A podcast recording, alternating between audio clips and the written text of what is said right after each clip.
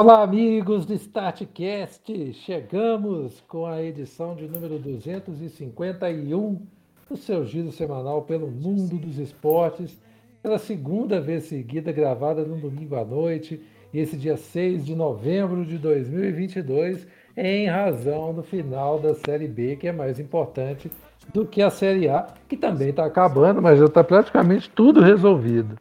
Então, hoje estamos aqui, eu, Bruno Santos, o senhor Grauber Maia e o senhor Marcelo Marques para falar sobre isso. Começando pelo senhor Marcelo Marques, que está extremamente empolgado com essa fase final da Série A, eu imagino. Empolgado, empolgado, não é meia palavra, eu estou mais preocupado. e aí, beleza? Ali, essa foi a sua melhor entrada nesse podcast em não sei quantas vezes. Tem muito tempo que você não era tão perspicaz na sua abertura. Pois é. E também conosco aqui, em ritmo de final de Série B, o senhor Grauber Maia, que tem um recado para toda a nossa audiência de Maceió. Olá, senhores, tudo bem com vocês? Fala, Zezé. Boa noite, cara. Se não ganhar do CSA também, pelo amor de Deus, né? Ei, gente, o que que não é acabar com a maldição, viu? Que que é isso? Até essa, essa maldição acabou teve... esse ano, viu, Brunão? Um ano de oh. purificação mesmo. Eu tô me sentindo naquela lavagem da escada do Bonfim, velho. Que é. cada hora é uma diferente que tá indo. cada rodada é um fantasma diferente. Que, que, que volta para as profundezas do inferno. Nossa senhora, cara, eu acho que nada vai ser pior do que esses dois anos, viu?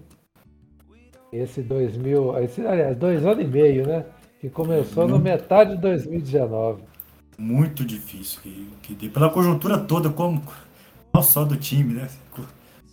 Mundo, não, o né? time era, o que aconteceu o time no mundo nesses dois anos foi uma loucura. Pois é.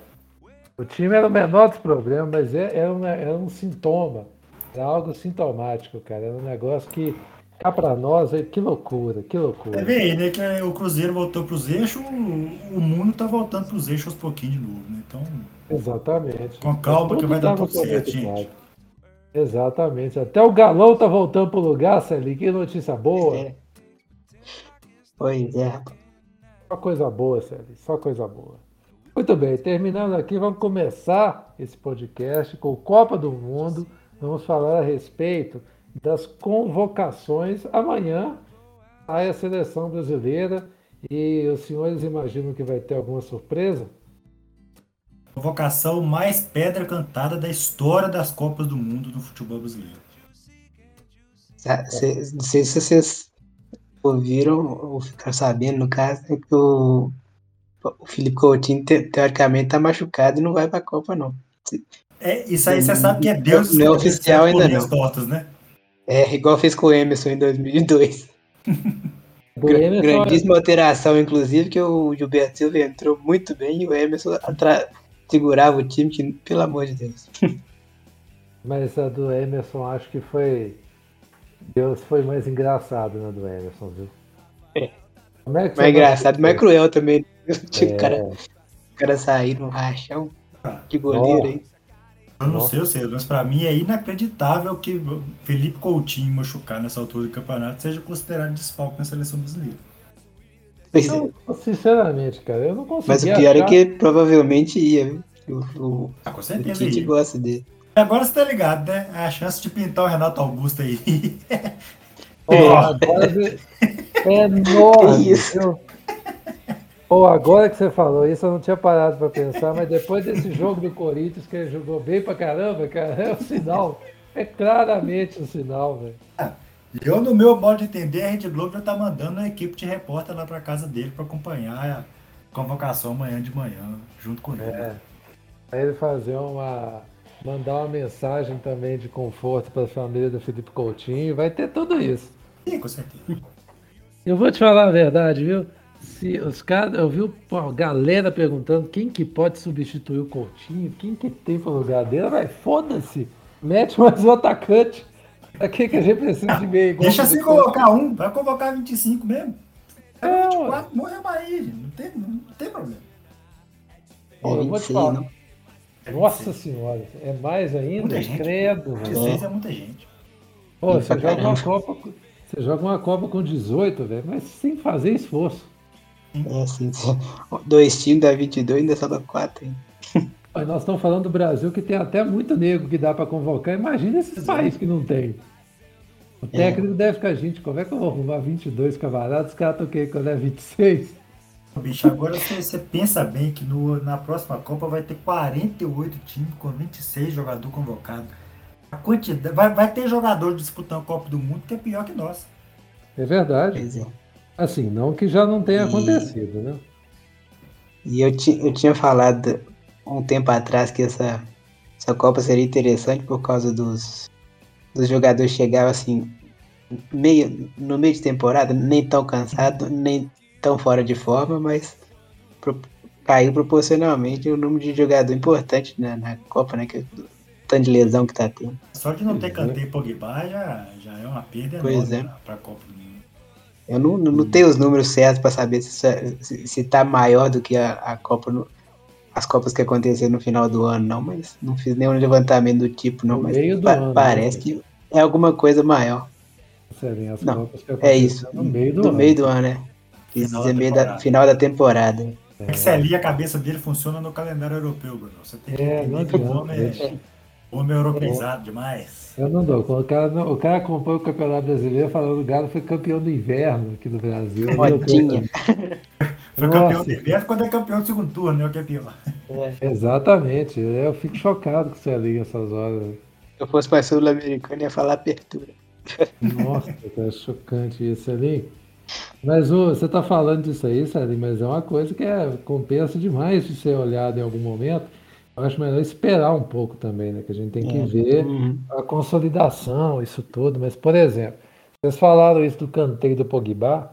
Eu tô vendo a galera apostando na França para ir para a final. Eu tô assim, como é que a é, França é, vai jogar? Apostava-se antes, né? Mas agora como vai, Não, vai faltar jogador eu tô na vendo, Eu tô vendo gente apostando mesmo sem o canteiro Pogba, porque eles estão falando uhum. que não faz falta. E não é só isso, não. A, Fran a, a França tá uma das grandes seleções, tá a que mais tá sofrendo com lesão, que tem o Varane, tem o. Tem não, não é só lesão também. O time tá numa espiral de trem errado acontecendo, que tá uma loucura é. a seleção da França. Assim, para acontecer da França ser eliminada na primeira fase, não tá custando nada. Eu já tô achando que a, a, o primeiro lugar do grupo vai ser da Dinamarca. Porque a França, eu não sei se vocês repararam, tanto que a França jogou com a Dinamarca esse ano. Jogou Sim. dois jogos da. Da. Como é que chama aquela competição lá dele? Nations lá, aquela, aquela Nations. Jogou dois Nations. jogos da Nations e ainda fez um outro amistoso, que eu não entendi até hoje esse outro amistoso. A, Aí... a França, a França que tá com uma geração muito boa de jogadores, senão ia ficar muito fraco o time que sobraria nos, nos 26. Não, mas aí você, que tá o problema. Cara, você saiu, saiu o Kanté, o Pogba, tem o, tem o Tchouameni e o Camavinga. Mas o Camavinga, o Camavinga não é volante, né? É, e são novos também, né? Tem que ver isso. O Camavinga ele joga do meio para frente assim. Se depender do Camavinga marcar alguém, é. não, assim, não que o Pogba marcasse. Vamos falar aqui também com muita sinceridade, mas por exemplo, quem que eles têm para botar no lugar do Kanté? Assim, é, é, lógico que vai achar um volante para pôr, mas eu estou falando assim, para você falar que a França não vai sentir. Não existe. O Camavinga pode julgar ali, mas aí é, é, vai esse, ficar um negócio. Esse meio... pode, porque ele faz. Esse, esse marca. É, então vamos ver o que, que acontece. Marca, mas não marca que não cantei, né? Então. É. o, problema, o problema vai acontecer.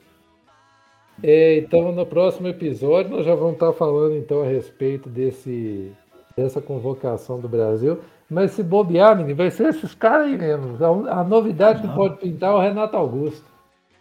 Ô, ô Brunão, eu vou te falar por verdade. Assim, a novidade que pode pintar é o Arrascaeta ser convocado. Porque assim, tá tão cristalizado o negócio. Só pois se é, inventar de convocar um cara estrangeiro para a seleção. Porque não vai escapar desses camaradas que tem julgar a eliminatória o ano inteiro e não. É, Pra, pra mim tem, tem uma, uma vaga na, na, na, zaga e outra na lateral direita. Fora, só, fora isso. Tem. E, tem, e tem essa vaga na zaga porque vai 26. Se é. fosse os, os, tradicionais 22, não tinha nenhuma dúvida na, na seleção uhum. inteira. Eu vou te falar a verdade, que eu acho que é, vão acabar nem levando lateral. Convoca, mas não. Quando que a seleção usou os quatro laterais? O Tite não é, não é de fazer isso, não. É verdade. O Tite vai. Mas se bem que o Militão pode jogar de lateral, né? Alerta, hein? Pra pingar um Fagner convocado aí também tá custando pouquíssimo. Ah, tem isso também, viu? Nós xingamos pra caramba o Fagner, como diria o aí outro. Detalhe, né? O Fagner é o segundo da lista, o primeiro é o Rodinei, vocês estão ligados, né? É, tem isso também, velho. A gente não vai ter escapatória. Se tiver uma surpresa, vai ser uma dessas bizarras, assim. Muito bem, agora vamos falar um pouco aqui sobre outro assunto dessa semana, o Mundial de Ginástica, que foi disputado em Liverpool. Alguém sabe me dizer por que, que o mascote é um negócio esquisito, que parece uma banana? Eu nem vi o mascote, pode falar por verdade. Eu ouvi, falar, eu ouvi falar que é uma mistura de banana com ovelha, é uma escultura famosa na cidade de Liverpool, que é um protesto com relação à, à manipulação genética. Mas eu achei muito bizarro, velho. Falei, tá bom, o que que eles, eles meteram isso no, no campeonato de ginástica? É que eu não entendi, mas tudo bem. A edição disputada em Liverpool teve é, algum, algumas sinalizações né, de mudanças no, no. Como é que fala? No panorama né, da ginástica é, atual, né, porque já não temos mais em competição a. Mudou um bocado de coisa. Então, assim, tivemos algumas mudanças razoavelmente surpreendentes, outras nem tanto. Vamos começar então aqui com os resultados pelas categorias, né? Por equipes, zero surpresa, né? Porque a disputa pela medalha de ouro foi entre quem a gente já imaginava. Na prova masculina, Japão e China disputaram a medalha de ouro até o final e deu China na, na reta final, a medalha de ouro foi garantida e a Grã-Bretanha conseguiu o bronze é, disputando em casa, né? Um grande resultado para a equipe britânica que não subia ao pódio por equipes há muito tempo. No individual geral, zero surpresas, o favoritíssimo, melhor ginasta da atualidade, o Daiki Hashimoto do Japão, levou a medalha de ouro. Dessa vez devolveu a derrota para a China, né, porque o Zhang Bohen, que foi medalha de prata, foi um dos que garantiu a medalha de ouro nas equipes, né? E ainda teve bronze para o Japão com o Ataro Tanigawa, é, que venceu uma disputa com três outros atletas na reta final também para ganhar a medalha de bronze.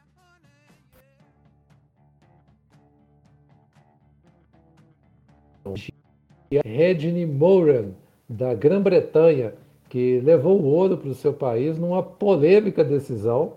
O pessoal reclamou pra caramba da arbitragem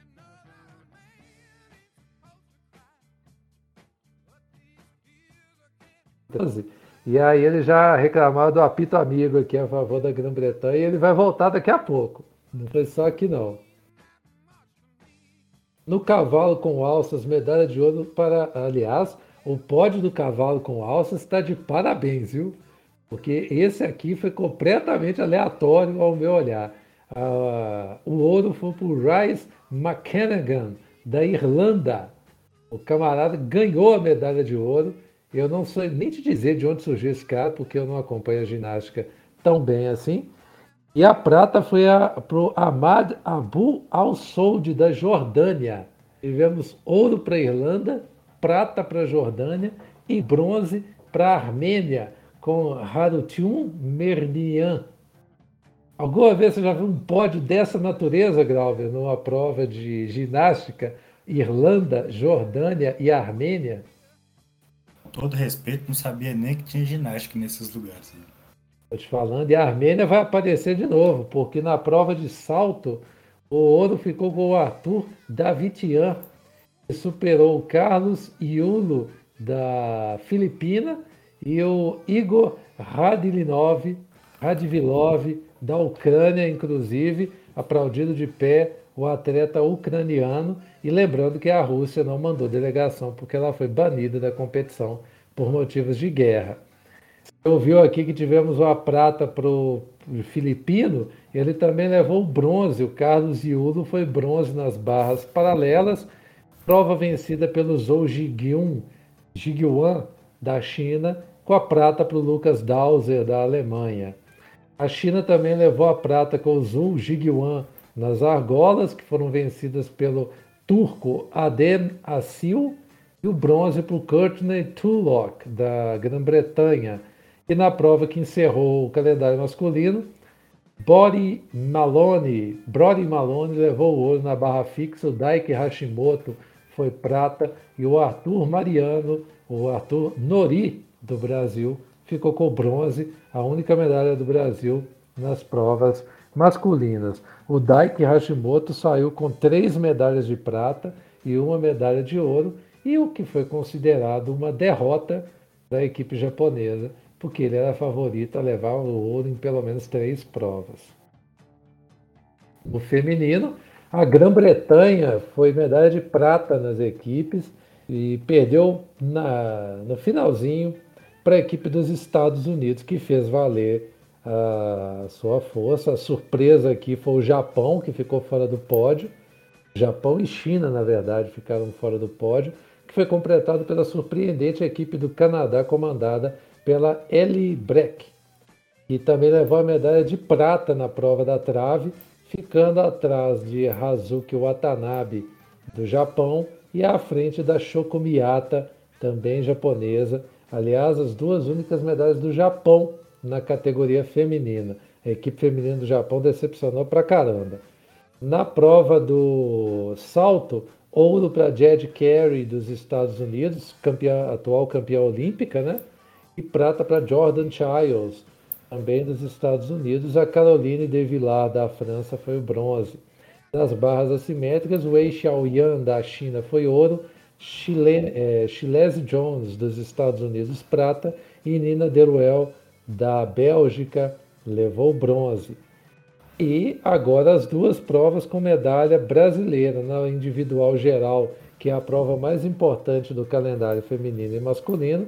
Rebeca Andrade levou o ouro, superando a Shilese Jones e a Jessica Gadirova da Grã-Bretanha. Essa foi a primeira medalha de ouro do Brasil na história do individual geral e a Rebeca Andrade também levou o bronze no solo. Ela empatou com a Jade Carey na disputa do bronze. E a vitória foi da Jéssica Gadirova da Grã-Bretanha, que levou o ouro em cima de Jordan Childs numa decisão polêmica que todo mundo reclamou, porque era a única chance da Inglaterra levar uma medalha de ouro no feminino. E aí o pessoal está reclamando que a nota da ginasta britânica foi exagerada. E Brasil e Estados Unidos reclamaram aí nesse caso. E a, a organização, a equipe de arbitragem, não alterou a nota Grauber, alguma consideração sobre essa campanha que é histórica no Brasil, né? O Brasil ficou em quinto lugar no quadro geral de medalhas, levando uma medalha de ouro e duas medalhas de bronze, três medalhas no total. É a melhor participação do Brasil no Mundial de Ginástica. Maravilhoso a Rebeca ser a ginasta mais completa do mundo na atualidade. Isso é fantástico.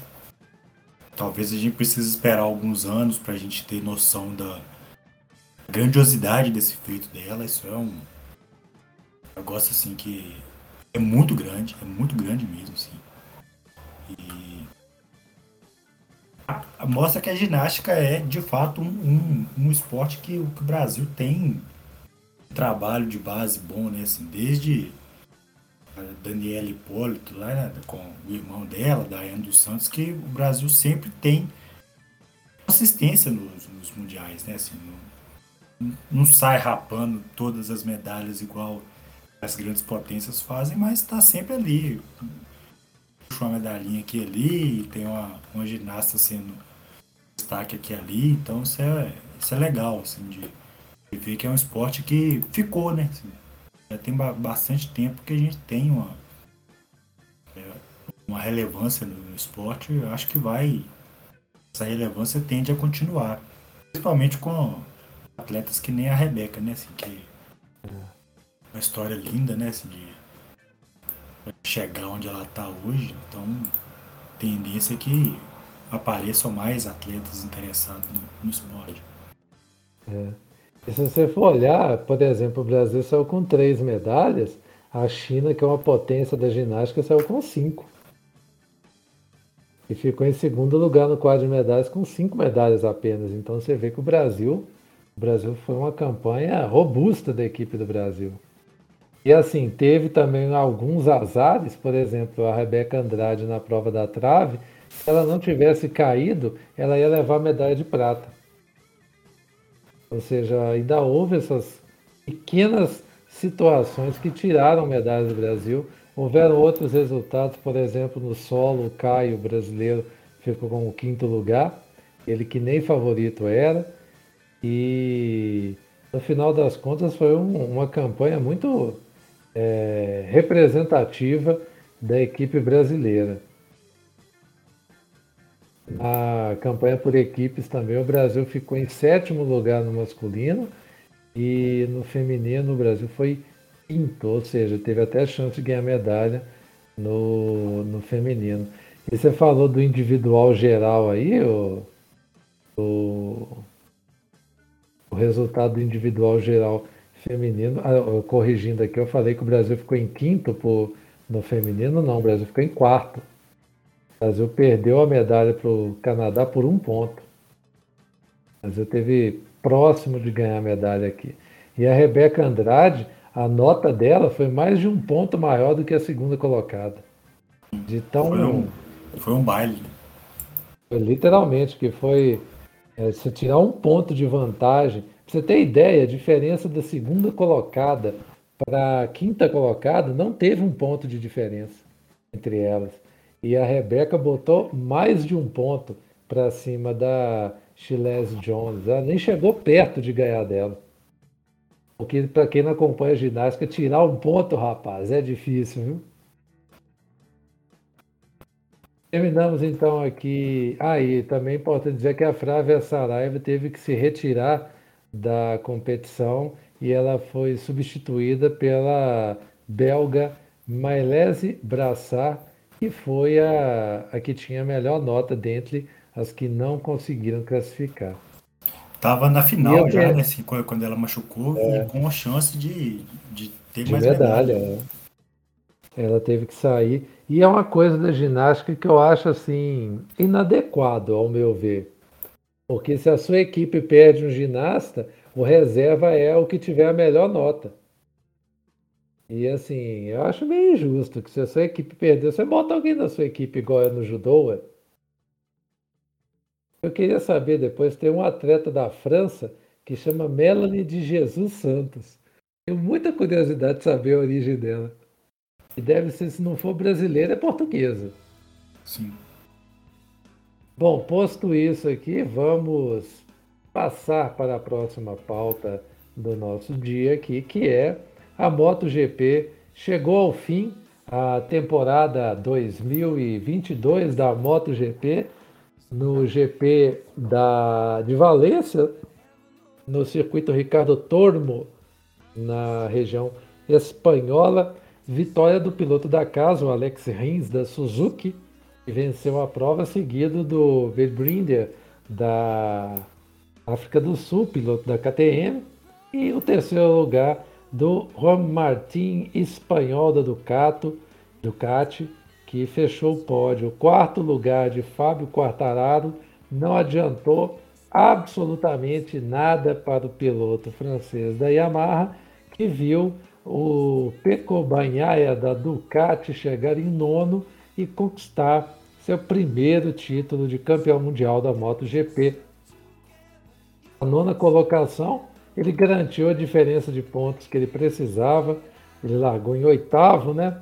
é, e garantiu o, a vitória, porque ele só precisava ficar entre os 14 primeiros, ele não precisou nem fazer muito esforço, ele garantiu ali de 15 pontos de frente mais ou menos sobre o, é, o, é, o, adversário dele, né, o Quartararo, ficou com o título, O terceiro colocado do campeonato acabou sendo o Enea Bastianini da Itália. O Alex Espargaró terminou em quarto e o Jack Miller da Austrália terminou em quinto. O Banhaia fez 10 pódios na temporada, com 7 vitórias e 265 pontos é, conquistados. É o primeiro título mundial dele na MotoGP, ele que também tem um título na Moto 2, que é a categoria de acesso. Ele tem 11 vitórias na MotoGP, sendo que, como a gente falou antiga, anteriormente, 7 foram nessa temporada. E o curioso é que ele só assumiu a liderança na 18ª rodada, na 18ª prova do campeonato, que foi o GP da Austrália. Então ele liderou o campeonato apenas nas três últimas corridas. Ou seja, o, o Quartararo deu muito mole esse ano, viu?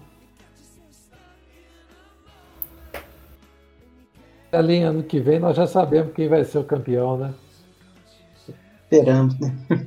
Essa, esse ano não deu não, Celinha. Acabou que o seu primo Mar Marques terminou em 13 terceiro com 113 pontos e um pódio. Celinha, 13 terceiro, 113 pontos. Ele está honrando o lado atleticano da família, né? É, não, não pode falar que não tá, né? Que loucura. Oh, eu fico impressionado na MotoGP, como tem piloto espanhol, né? É. E três nove... ou quatro corridas lá na, lá, lá na Espanha. É, são nove pilotos espanhóis nesse negócio. É piloto demais na Espanha, credo. Você tá doido? Dou conta não. Ô Grauber, eu dei um tiraço na água aqui, velho. Foi um tiro na água assim cabuloso. E a, a Melanie Johanna de Jesus dos Santos, a francesa, é natural da Martinica, tá? Aí, ó um baita de um tiro na água que eu dei aqui, mas o pai dela é português. Então isso aí justifica então, o sobrenome. É portuguesa. Pois é. O pai dela é português, a mãe é da Martinica e ela tem cidadania francesa. Agora chegamos a um consenso aqui. Porque aqui a gente tem informação, rapaz. Não, peraí. E... Se ela é da Martinica, então ela não tem cidadania francesa, porque a Martinica é a França. É verdade. Eu fiz uma confusão. o francês que... Exatamente. O francês pode querer disputar pela Martinica no futebol.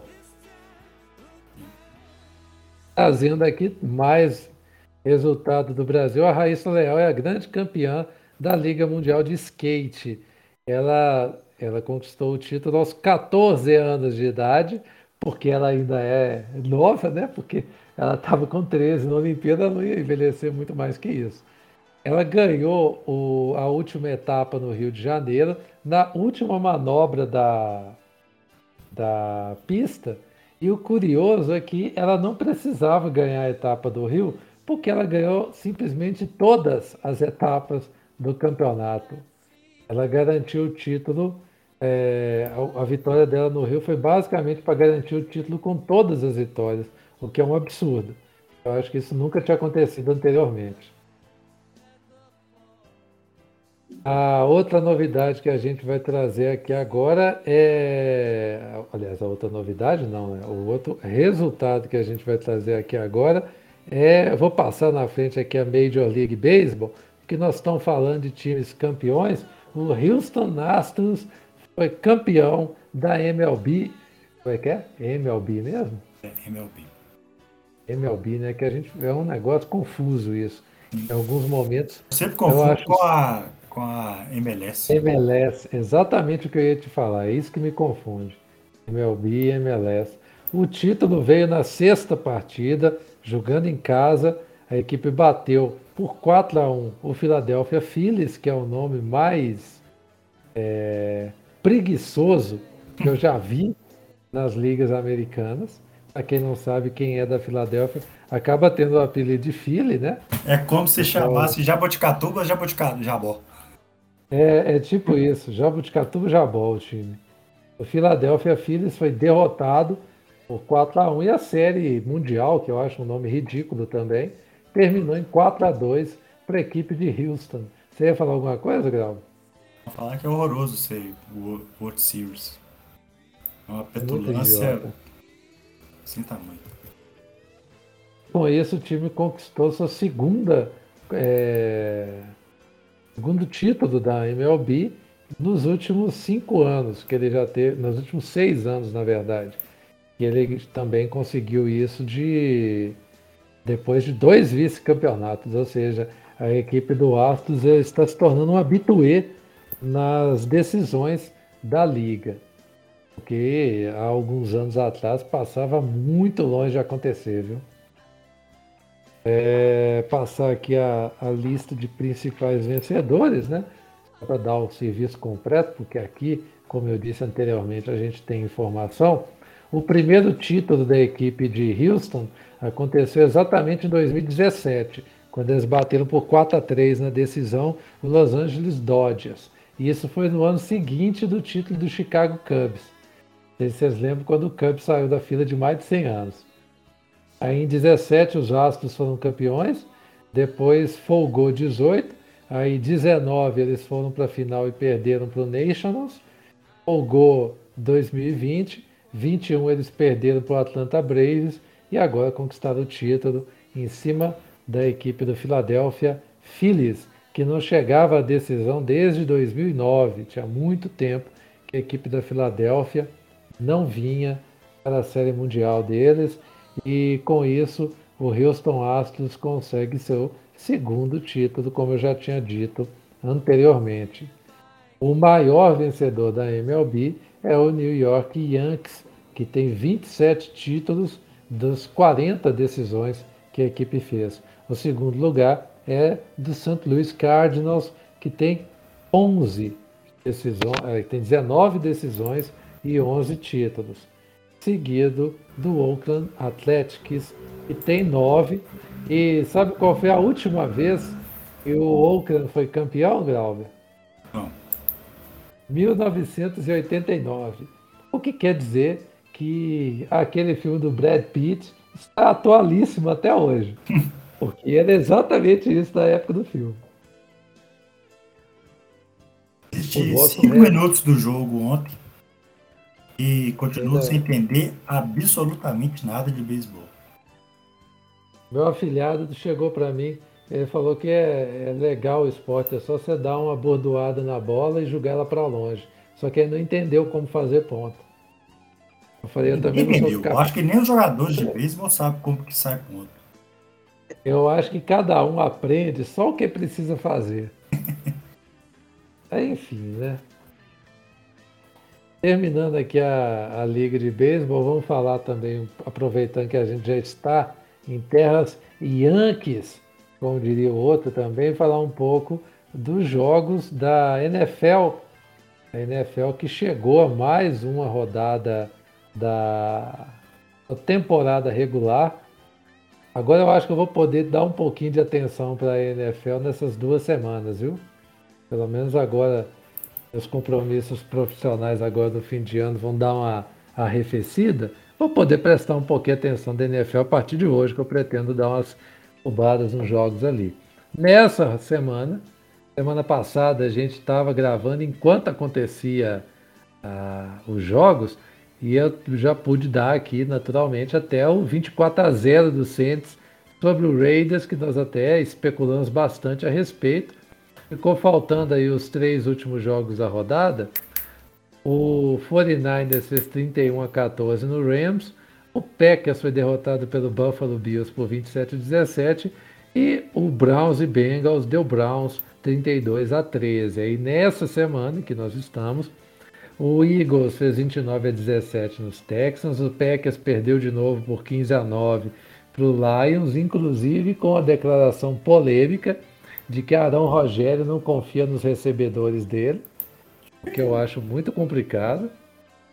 Os Patriotas da Nova Inglaterra bateram o Colts por 26 a 3, o Chargers fez 20 a 17 no Falcons, o Vikings 20 a 17 nos Commanders, os Jets bateram os Bills por 20 a 17, o Cincinnati Bengals fez 42 a 21 no Carolina Panthers, só o Saints perdeu para essa meba. O Jaguars fez 27 a 20 nos Raiders. O Seahawkão da Massa fez 31 a 21 contra os Cardinals. O Dolphins 35 a 32 contra o Bears, equilíbrio. E no último jogo que acabou agora há pouco, o Tampa Bay Buccaneers de. Como é que a gente vai chamar a partir de agora Tom Brady?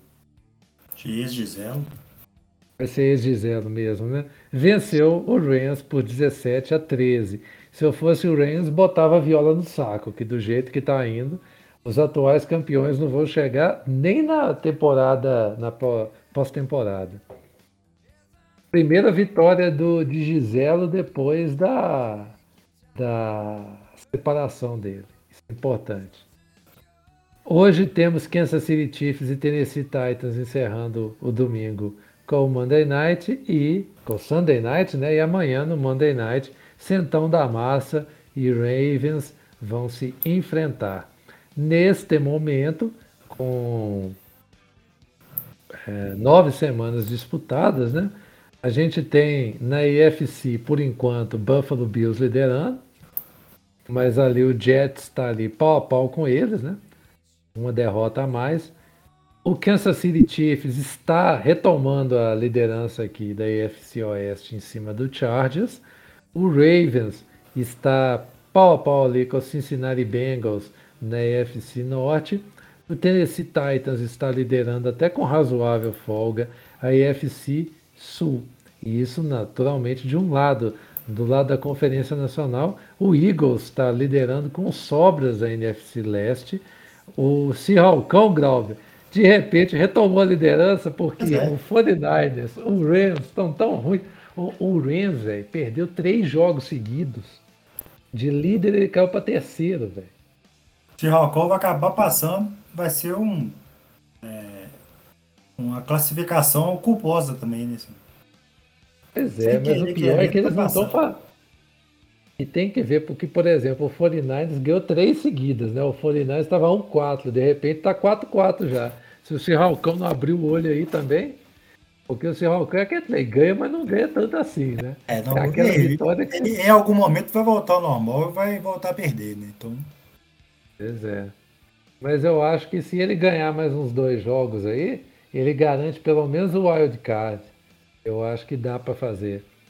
Na NFC Norte, o Vikings está nadando de braçada, porque tem sete vitórias, o Packers tem três, então você já vê que aqui, daqui não vai sair nada além dele. E na NFC Sul, extremo equilíbrio. O negócio aqui está tão bagunçado que se o Centão da Massa conseguir vencer o, o, o time do Ravens, que eu acho difícil, nós vamos terminar a NFC Sul nessa semana com Bacanias, Falcons e Saints empatados em tudo. E, aliás, a campanha do, do Saints vai ficar igual a do Tampa Bay Bacanias. Ou seja, da NFC Sul, quem passar vai ser surrado nos playoffs. Você pode ir tranquilo, que vai ser desse jeitinho aí. A NBA também está rolando jogos aí da sua temporada é, regular. Até agora não tem nada assim que a gente possa apontar, a não ser que finalmente suspenderam o cara Irving. Homem desgraçado, velho. Como é que dá conta de mexer com um cara daquele? Faz Inclusive, inclusive os, os trampistas lá estão abraçando o cara, o que para mim é exatamente o que eu imagino que ia acontecer.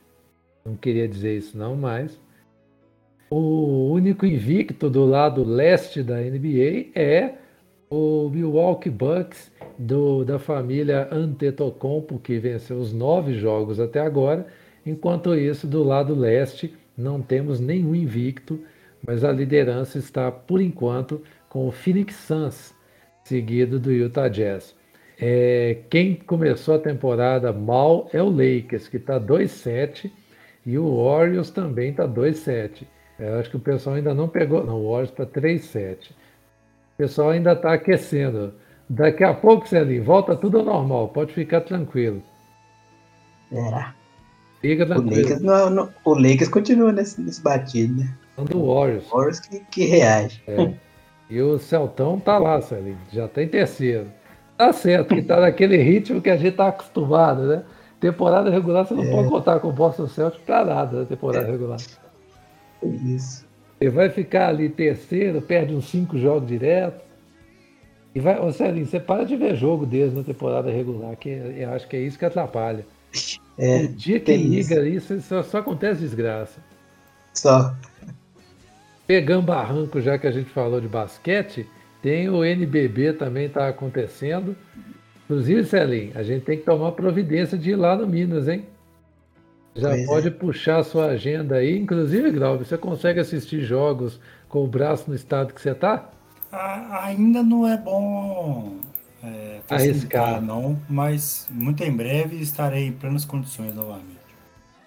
Estamos aguardando para uma visita ao ginásio do Minas. Inclusive, a temporada segue com o Franca em primeiro lugar, o único invicto do campeonato até agora. Venceu as seis partidas. O Minas, Celinho, está precisando do nosso apoio, está em décimo. Três vitórias e três derrotas. Então, até mandar mensagem aqui pedindo para que a gente apareça por lá, Celinho. Estão precisando do Ele nosso é fraco apoio. assim. Não é que é fraco, Celinho. O problema é os outros são melhores, né, velho? Felizmente. Até que dá para chegar num playoff aí maroto, né? Quem sabe. Inclusive o próximo jogo do time vai pegar o Cerrado lá em Brasília e o, vai fazer um tour pelo Planalto Central, né? Vai pegar o Cerrado e o Basquete Brasília, assim, de cara. Aí depois volta para cá para enfrentar o São José, Celinho, no dia 23 de novembro. É um jogo que é acessível. Depois tem o Ceará Basquete no dia 29, dois jogos em casa aí bacana. Depois tem o Rio Claro também ainda em dezembro. Ou seja, jogo para a gente ver vai acontecer, sério. A gente vacilou de não ter ido naquele jogo do Flamengo na primeira rodada, Sérgio, só para você ficar sabendo. Mas dia 10 de janeiro tem o Bauru. Aí nós podemos ir também. E obviamente a gente pode torcer para ir para o playoff, né? Mas eu não gosto de contar com isso não. Não é bom, não. Não é, não é uma coisa recomendável vindo do Minas, né? Ô Celim, passamos aqui a régua então no, no basquete, nós vamos agora desembarcar ali no futsal para a gente dizer que na Liga Futsal estamos na grande decisão. O jogo de ida foi, aliás, primeira coisa, baita semifinal entre Atlântico de Erechim e o Cascavel, lá em Cascavel, a arena dos Cascavel lotada, caldeirãozão cabuloso, mas o Atlântico segurou o empate em 2 a 2 como havia vencido a ida por 1 a 0 garantiu a vaga na final para enfrentar o Corinthians. E já tivemos o jogo de ida, foi vencido pela equipe do Parque São Jorge, que bateu por 6 a 2 a equipe do Rio Grande do Sul, a equipe de Erechim, e com isso a decisão ficou no dia 13 é, dessa semana, às 11h30, vai ser no domingão, lá em Erechim. O time do Atlântico vai precisar ganhar no tempo normal para poder jogar pelo empate na prorrogação. Os gols do jogo de ida, do 6 a 2 foram marcados por Tatinho, Canabarro, Davis, Levi, Lê e o Jedi fez um gol contra pro Corinthians, velho. O Atlético tá indo com um maluco que chama Jedi, velho. Eu dou conta desses caras, não. E os gols do Atlético foram do Guilherme e do Grilo. Oh, eu gostaria que o Atlético fosse campeão com o gol do Jedi, ia ser muito doido. Queria que esse, que esse cara fosse, na verdade, é, atleta de hipismo, né? Porque ele ia ser um cavaleiro de Jedi. Ia ser muito bom isso, cara. O curioso aqui que eu estava vendo o pessoal comentando, essa é a decisão de, de Liga Nacional com equipes que ficaram pior colocadas nos últimos anos. Porque o Atlântico foi nono colocado na temporada normal, na temporada regular, e o Corinthians foi o décimo. Ou seja, tiveram oito equipes que fizeram melhor campanha que essas equipes e nenhuma delas conseguiu chegar na decisão. É uma marca impressionante, inclusive. Eu acho que eu não me lembro de uma decisão de liga com o nono enfrentando o décimo. É a primeira vez. Você vê como é que essa. Se tem uma competição no Brasil que é equilibrada, é a Liga Futsal. Terminamos aqui o giro pelos esportes ditos como especializados, que eu prefiro chamar de esportes olímpicos. Chegamos aqui então no futebol. Vamos falar agora sobre o Campeonato Brasileiro da Série A. O Palmeiras foi campeão, uma grande novidade que eu não sabia nem dizer que eu estava esperando por isso. Fique à vontade para falar sobre o título do Palmeiras. Marcelinho, brilha aí. Título bem merecido. Eu tava, tava disputando isso sozinho, basicamente. Até comentei isso com o Bruno no fim de semana que o Galo não dá essa sorte de disputar títulos hum. contra ninguém.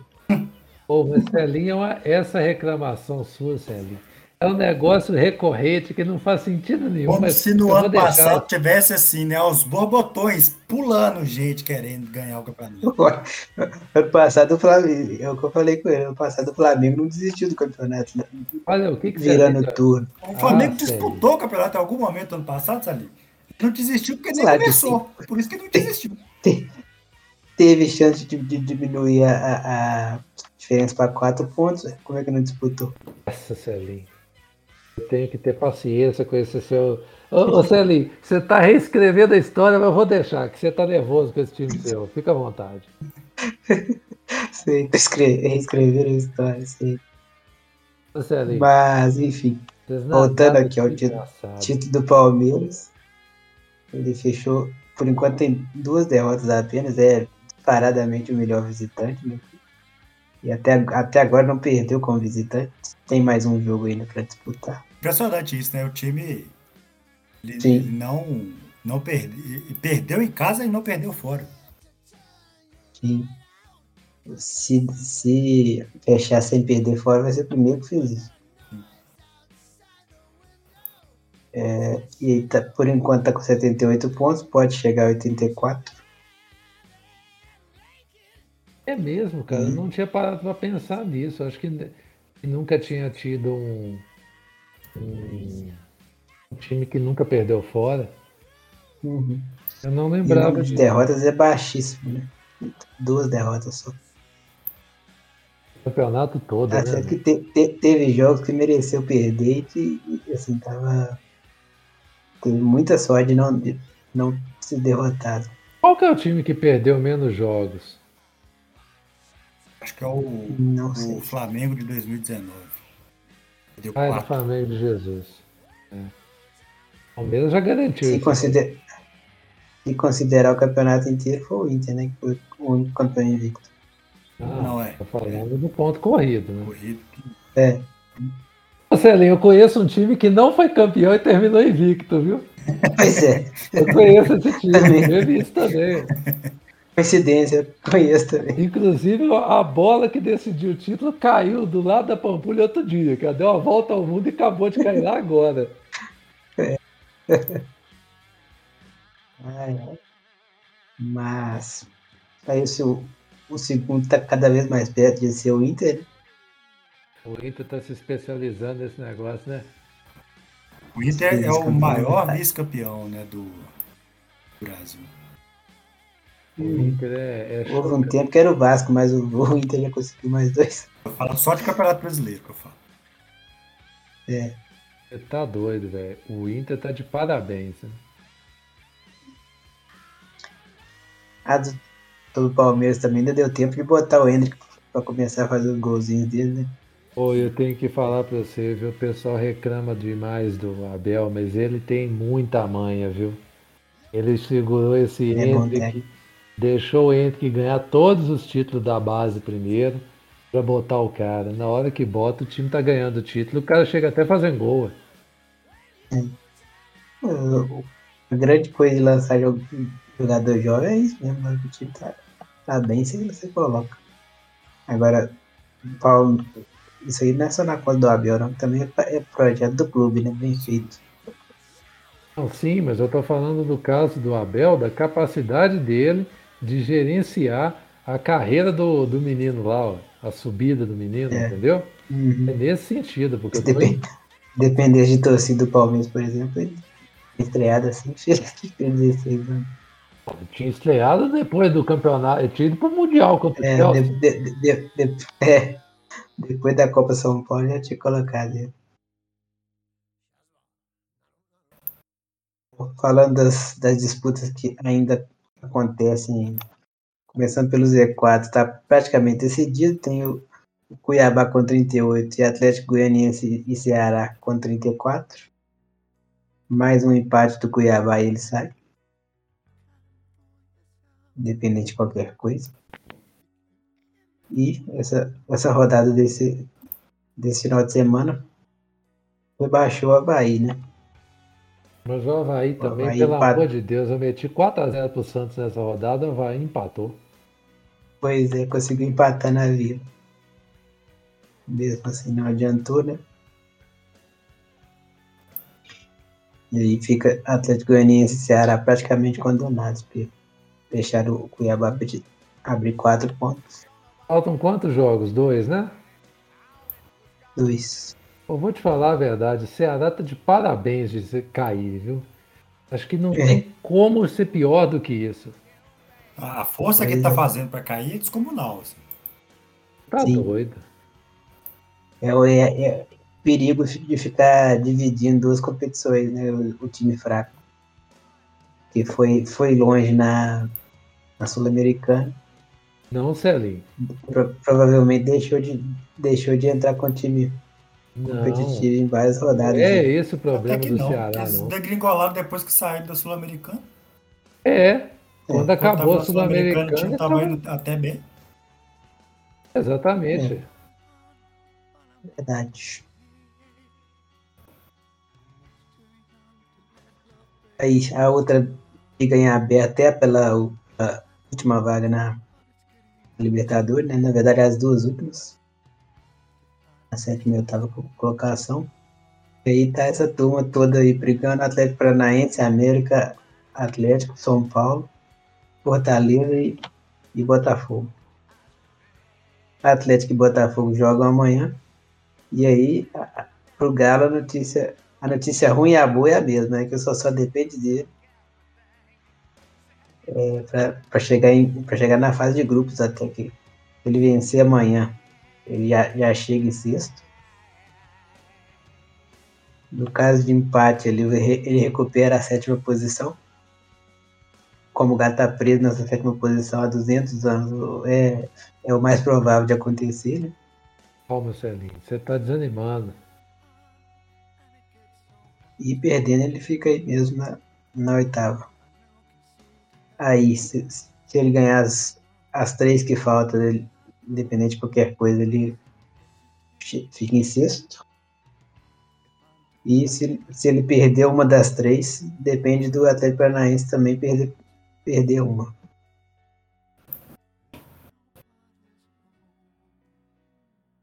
Esse campeonato realmente é muito emocionante, Celinho. Tô impressionado. Demais. Você tem mais alguma coisa a trazer aqui da Série A? Na artilharia tem o Cano, né, com 24 gols. Aliás, Provavelmente já, já levou. assistimos esse jogo Sim. junto e Celinho não tinha percebido que o Cano tinha feito hat-trick, velho. Eu fico impressionado com o Celinho. Pois é, eu achei que eu tinha visto só dois. Os Oh. dois gols que eu vi. Mas fortaleceu pra gente que, que segurou São Paulo em nono, né? São Paulo era um dos que podiam passar Atlético. Essa rodada foi muito boa pro Galo. Que o único, o único resultado que saiu do, saiu do necessário pra gente é o, é o América vencer no Bragantino. Que tá de parabéns, o grande figurante do campeonato. Foi, acho que não tenho certeza não, mas acho que foi o único time que não correu o risco de rebaixamento hora nenhuma, nem, nem disputou G6 em momento algum. Significa. Celinho, que vocês podem perder tranquilo pro Botafogo amanhã, sem não vai dar muito. muito Pois é. Sendo o Botafogo, eu não, des- não descarto cenário nenhum. Aliás, o Galo, né, foi- é, conseguiu perder pro Havaí e custou para ganhar do Juventude, então não dá para garantir nada contra os Celinho, eu tô vendo que vocês vão fazer um baita jogo contra o Botafogo, viu? Em homenagem ao jogo do primeiro turno, que vocês ganharam lá no Rio de 1 a 0, graças a Turco Mohamed, que vocês demitiram na rodada seguinte. Pois é. Queria dizer isso. Bom, terminado o, a Série A, vamos falar de um campeonato que tem emoção até a última rodada aqui, ó. Série B, Grau, vamos falar desse negócio aqui, que é muito mais legal que Série A. Falar de um campeonato que, que reserva surpresa até o último minuto da, da, da última rodada. Não é um, esse negócio de cheio de carta marcada igual é a Série A. É, a gente deixou para gravar o podcast nesta noite de domingo, porque aconteceu agora há pouco a última rodada da Série B do Campeonato Brasileiro de 2022. Aconteceu, no caso, a, a rodada de número 3.492, porque nunca que esse trem acabava. Eu acho que é 3.492 depois que o Cruzeiro confirmou o título. Porque Exatamente. já tem dois meses que o Cruzeiro é campeão dessa parada. É agora que o trem acabou. É pior que eu nunca vi, velho. É uma distância muito grande do dia que a gente foi campeão para agora, cara. Aconteceu tanta coisa. Teve o primeiro turno da eleição, teve o segundo, já teve protesto depois, aconteceu o Brasil pegando fogo e esse campeonato acaba, Esse velho. país quase virou uma monarquia e a Série B não acabou. É, ué. Assim, a- o Cruzeiro já, já é campeão há 700 milhões de anos, mas é, o Cruzeiro jogou junto com a ralé do campeonato, é, que jogou hoje né, às seis e meia, porque o adversário do Cruzeiro ainda estava disputando é, é, alguma coisa no campeonato. Última rodada, via de regra, a CBF sempre tenta colocar os, os jogos todos na, na última rodada, exceto os que não têm é, necessidade. Por exemplo, Grêmio e Brusque. O Grêmio já tinha subido, já era vice-campeão. O Brusque já tinha O caído. Brusque já tinha caído. Então, é, Brusque, é, Grêmio e Brusque jogaram na quinta-feira, foi 3 a 0 pro Grêmio, né? Assim, fim de feira também no Grêmio, mais ou menos o mesmo sentimento que teve o jogo do Cruzeiro hoje. É, Na sexta-feira, o Náutico, que já era o lanterna, enfrentou a Ponte Preta, que não subia nem caía mais. A Ponte Preta ganhou de 1 a 0 lá nos aflitos para acabar de enterrar o Náutico. Desgraçado esse Náutico, viu? Coitado. Ontem, sábado, o Criciúma ganhou de 2 a 0 do Tombense. Tanto o Criciúma quanto o Tombense nem subia nem caía, lá em Santa Catarina. É, lá no Castelão, no, no Maranhão, o Sampaio Corrêa ganhou de 2 a 1 do Londrina, talvez no melhor jogo do, do- da rodada. Jogo com mais, com mais nuances. Nenhum dos dois nem subia nem caía, então todos os dois jogaram tranquilíssimos. É, no, e para encerrar os jogos que foram adiantados, Guarani ganhou de 1 a 0 da Chapecoense, o Brinco de Ouro da Princesa. Guarani e Chapecoense nem subia nem caía. É, por isso, o jogo adiantado. Agora, julgar os ossos para os cachorros brigar. É, que são, foram os jogos do domingo às seis e meia da tarde. E foram os jogos que valiam alguma coisa. A começar aqui pelo jogo que talvez valia menos, é, os dois jogos que valiam menos, no caso, que foi CRB e Bahia, lá no Repelé, lá, lá em Maceió. O Bahia ganhou de 2 a 1 do CRB lá dentro e confirmou seu acesso, muito embora precisava de uma combinação muito escalafabética de, de resultados.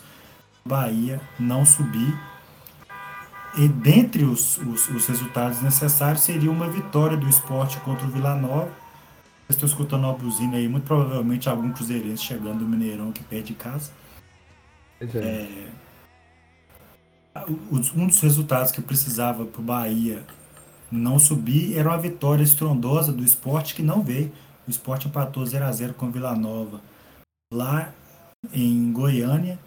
É, e com isso, os dois jogos que menos interessavam, porque CRB não subia nem caía, o Vila Nova não subia nem caía, é, o Bahia já estava praticamente subido e o esporte precisava acontecesse muitas coisas para o esporte subir e tirar o Bahia do acesso. É, considerando aqui o rebaixamento, o Novo Horizontino enfrentou o Operário lá no Germano Krieger, lá, em, lá no Paraná, lá em Ponta Grossa, e sapecou 3 a 0 no Operário. O Operário que já estava rebaixado.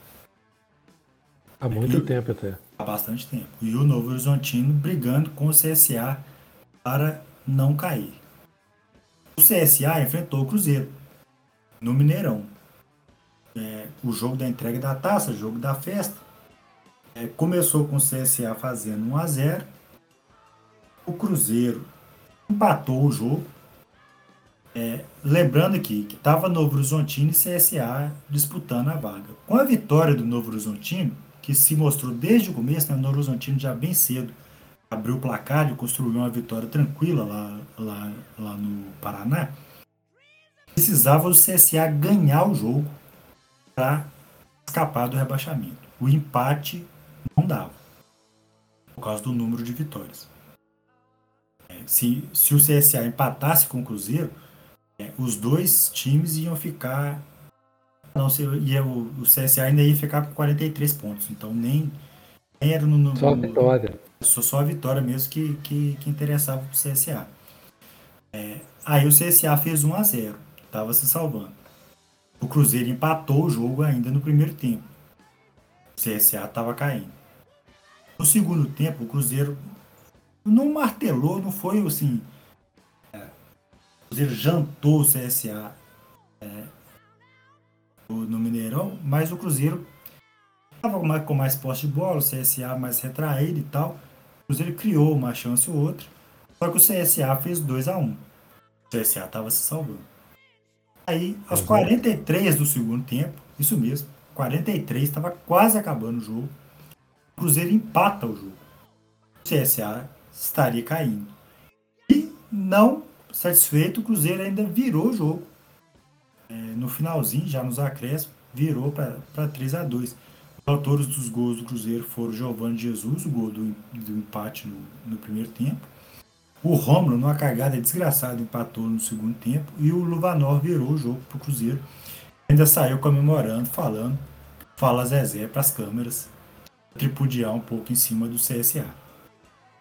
É, com isso, né, o Cruzeiro já era campeão, já estava já, já com a vida resolvida, mas é, ganhou a partida, a festa, é, e empurrou o CSA, coisa de muita valia para a torcida do Cruzeiro que, tá, que Teve que escutar o CSA enchendo o saco por muito tempo e não, não nego que foi prazeroso ver o, o Cruzeiro rebaixar o CSA na última rodada, muito embora ciente de que o CSA faz mais bem para a Série B do que o Novo Horizontino, que se salvou na última rodada.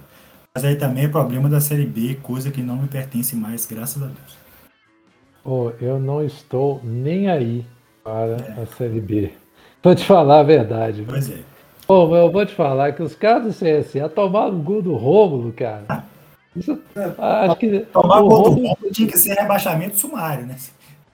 O, o Rômulo não sabia o que, que ia fazer, seu louco, assim, porque não estava esperando fazer gol. Rebaixamento merecido demais, porque, né? Só forcinha, tá ganhando, tá ganhando nos acréscimos. Consegue perder o gol. É.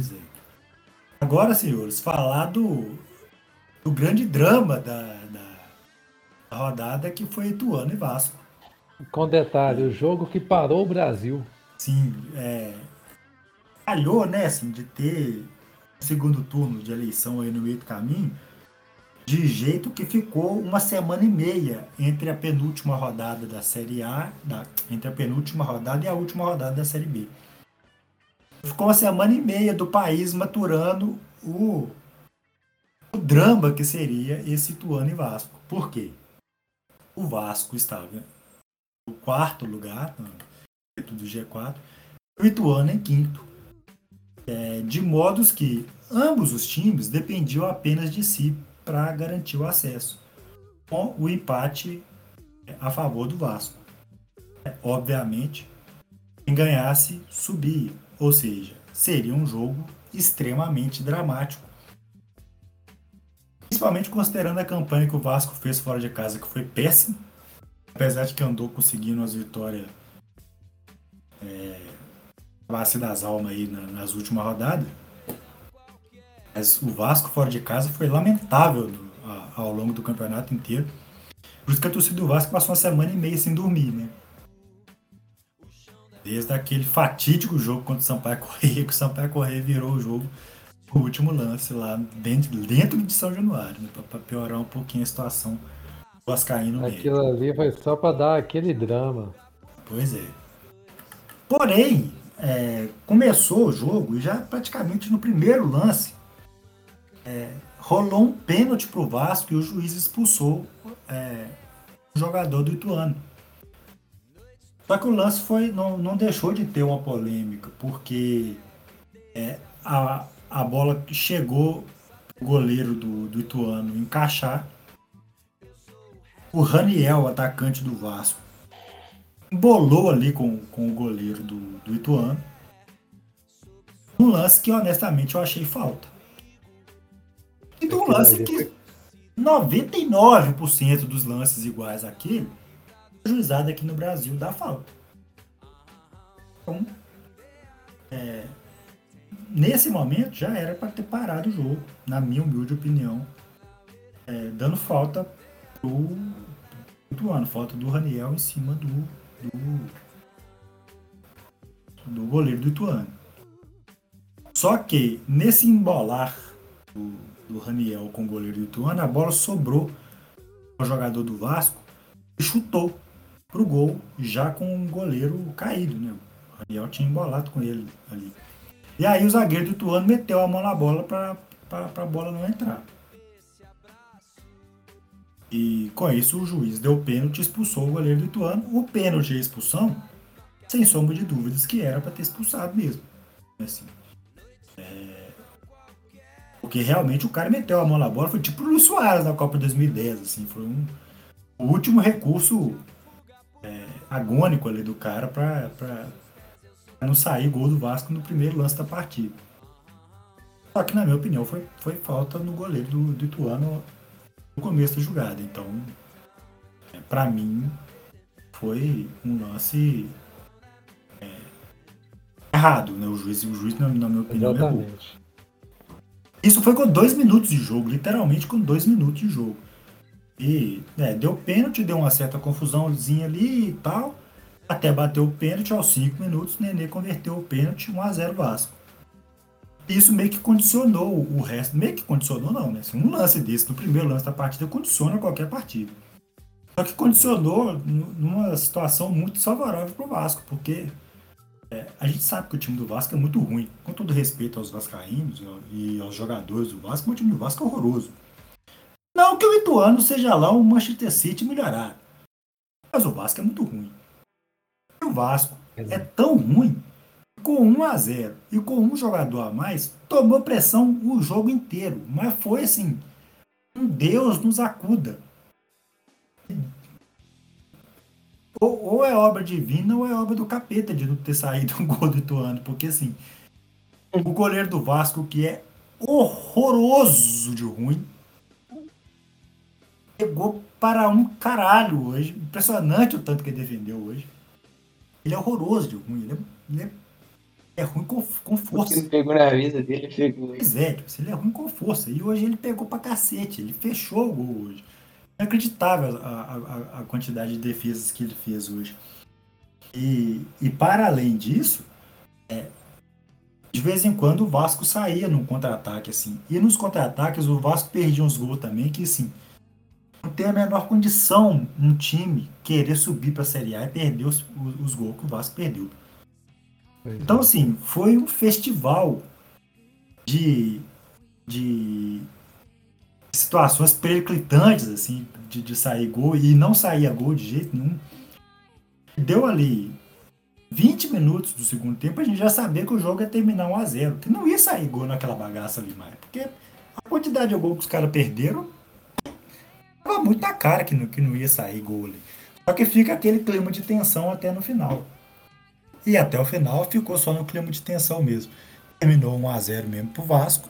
O Vasco confirmou é, o primeiro caso de acesso doloso no, no futebol brasileiro.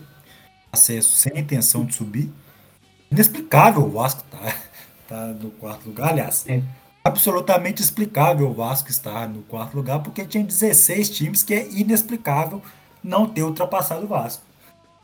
Pois é, Inacreditável que ninguém tenha ultrapassado o Vasco com essa campanha ridícula que o Vasco fez, com esse time horroroso do Vasco esse ano. Conseguiu, velho. Isso pra É. mim é o mais chocante. Com o Jorginho no É, banco. uma, uma, proeza, assim, é, o, o acesso do Vasco esse ano foi tipo assim, o acesso mais, mais, mais improvável e calamitoso da história da, da Série B. Não, acho que nunca aconteceu de um time subir uma situação tão periclitante que nem a do Vasco. Uma loucura, assim, total.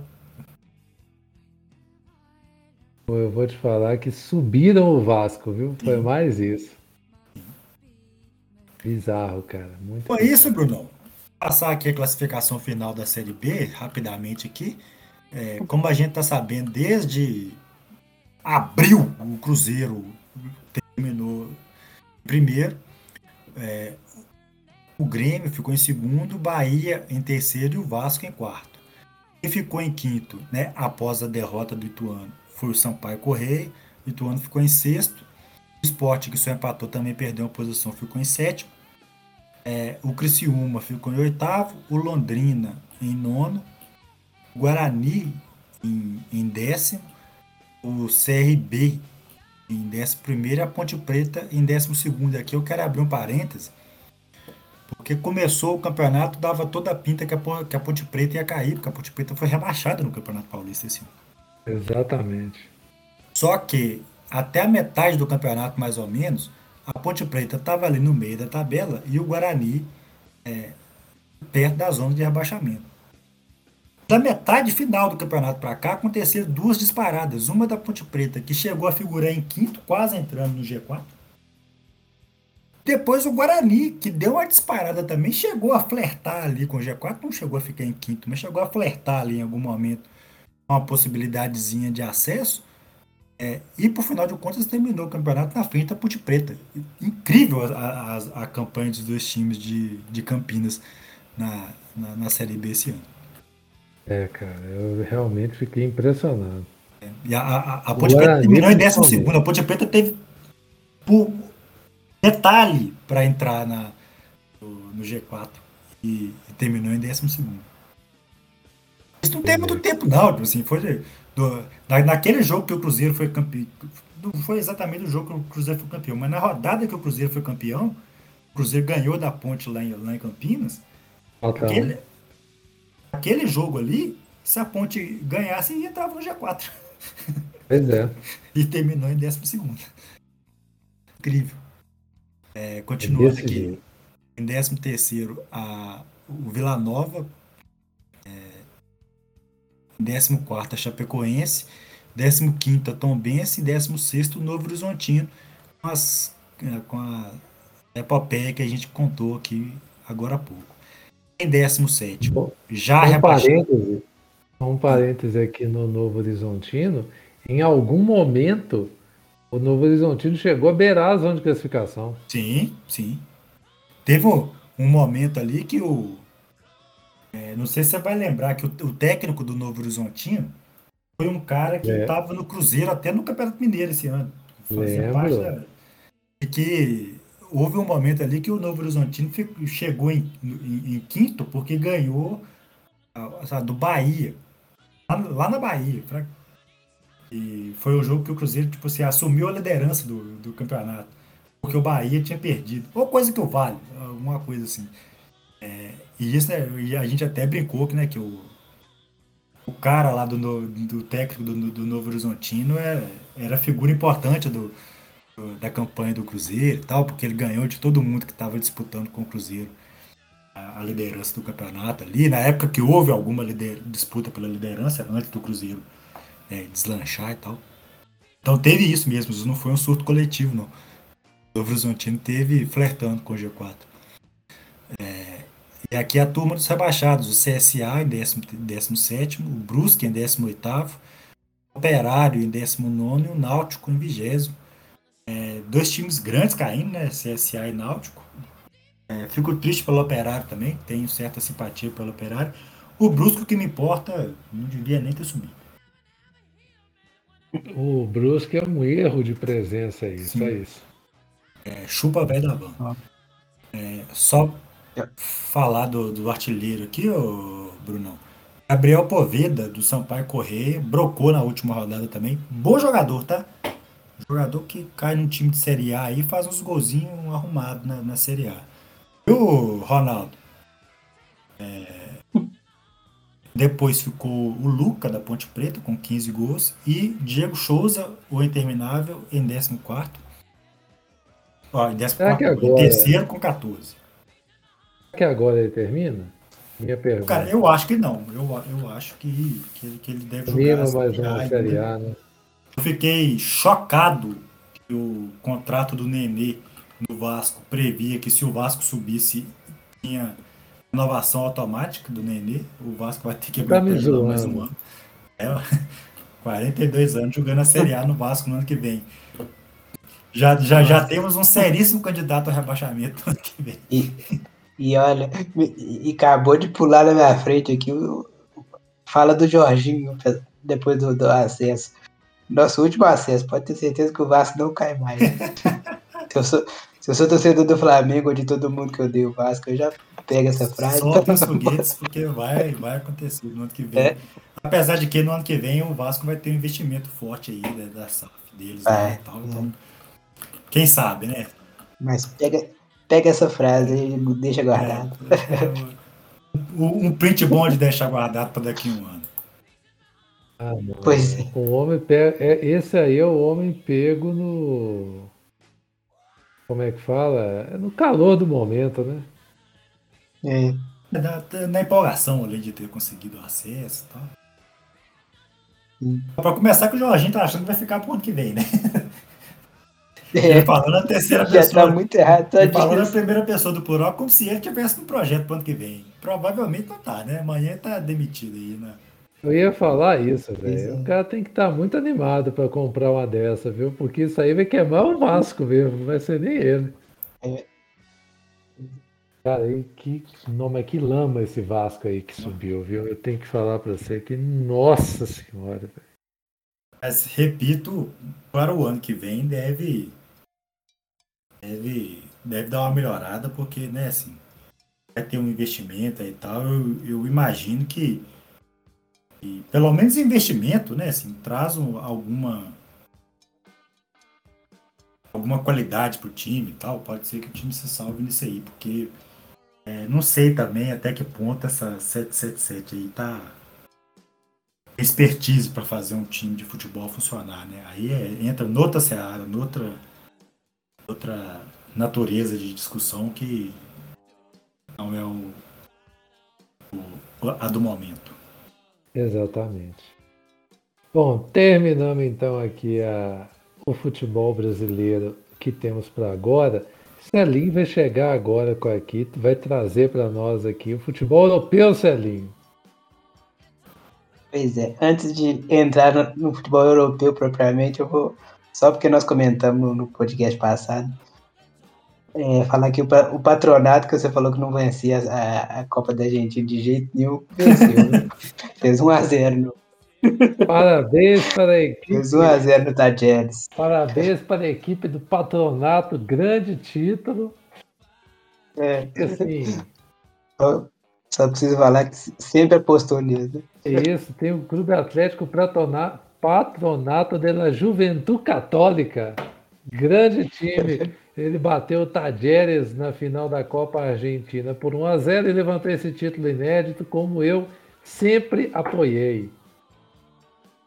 Primeiro título da história dele. Né? Só pra- Tá. Importante. E onde é que foi o jogo? Passa pelas ligas primeiras, né? Foi onde que foi o Na jogo? Onde é que foi a final da Copa da Argentina, você sabe? Foi em Mendoza. Foi nas Malvinas Argentinas. Agora eles dão um jeito de botar um jogo lá todo dia. Hum. É. Foi no estado das Malvinas, né?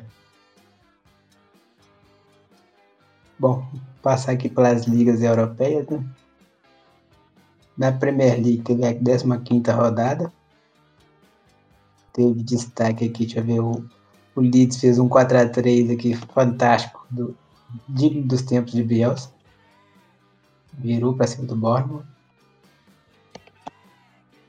É, o City precisou liberar a besta enjaulada no, do Haaland nos últimos 20 minutos para poder ganhar do Fulham. E ele, e ele, fez um gol que foi anulado e ainda fez outro de pênalti depois no finalzinho. City segue na cola do Arsenal e até ficou na liderança enquanto o Arsenal não jogava, só que o Arsenal venceu o Chelsea no clássico. É, mostrando mais uma, mais uma vez, mostrando força. Né? Esse Arsenal tá com um cara que vai ser vice-campeão, Sérgio. pois é.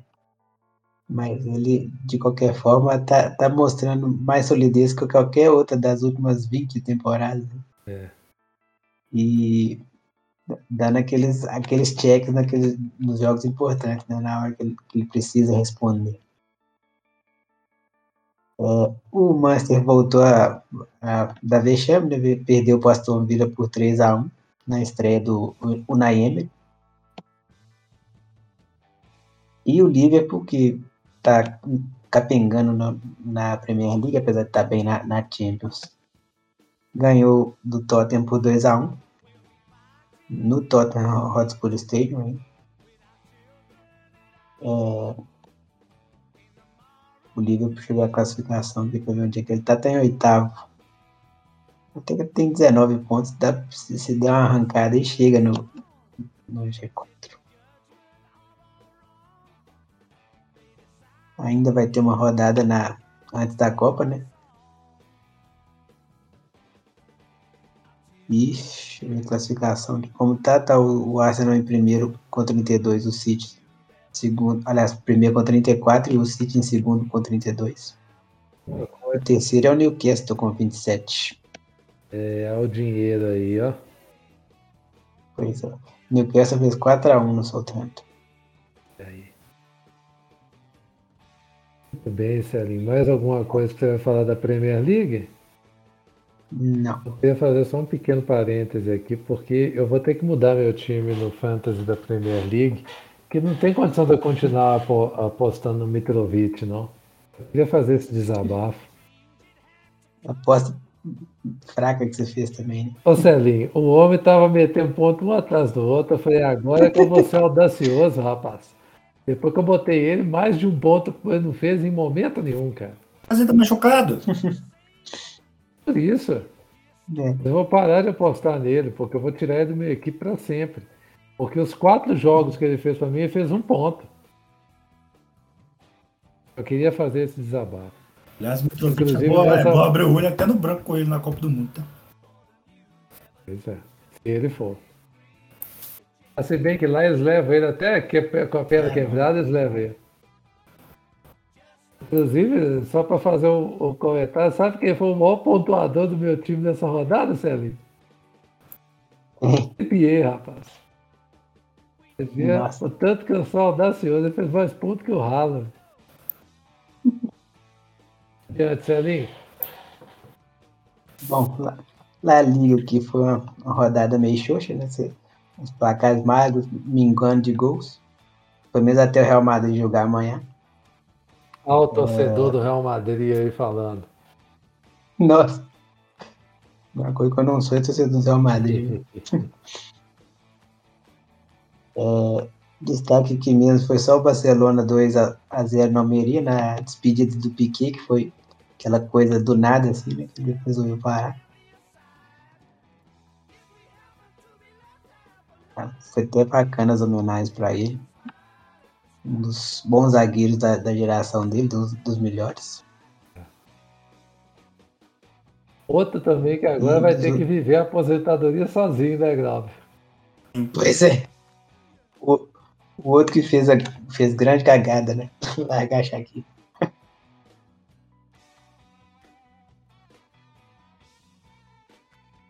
Ah, teve o clássico também do, do Betis com o Sevilha, ficou 1 a 1 Eu ia falar que eu sei que você estava Isso que foi com... do jogo mais importante. É. Isso que foi, foi até, até movimentado e com fortes emoções, né? Que a São Paulo envolvido tem disso. Verdade. São Paulismo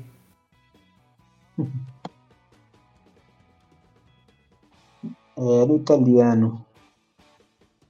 É o, era, né, pelo menos, o, o mais concorrido, porque o Napoli abriu seis pontos.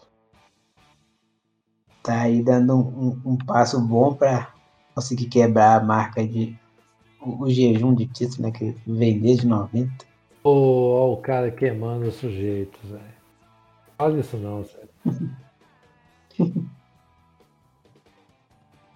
Destaque aqui teve o, o, o Atalanta e Napoli, né? Que o Napoli venceu por 2x1.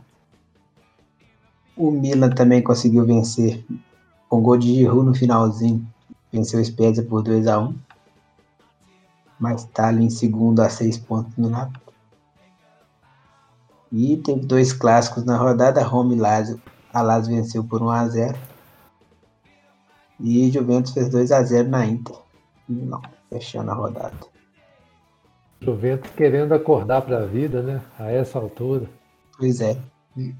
Tá ali em quinto a dois pontos da Atalanta, que é a quarta. Atalanta, outro dia mesmo, estava na vice-liderança. Bem pouco. Ah, foi, foi até nessa rodada mesmo que o Lazio e Milan venceram. Ah, parabéns para a Atalanta, viu? Tá, é o time mais regular que existe no futebol mundial. Essa loucura todo ano. Pois é. Champions, ali. Já na Bundesliga. Ah, é, tem a Bundesliga. a, a, a tabela chegando ao normal dela. Acabou, a- acabou a brincadeira do União Berlim. Como assim, sério? E acabou de jeito muito esquisito, mu- muito aleatório. é, bem típico do campeonato alemão, né? Essas aleatoriedades. O, o Bayer Leverkusen, que estava muito mal até outro dia, é, meteu 5 no União Berlim do nada.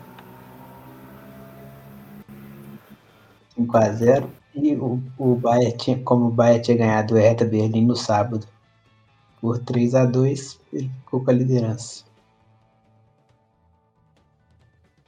O Borussia está em quarto, em quarto já está descartando o União Berlim? A título toma para G4 ele vai fazer uma grande campanha. Então, tá. É, o Freiburg também passou passou o União Berlim, o União Berlim ficou para terceiro. Frei- Freiburg venceu o Köln por, por 2 a 0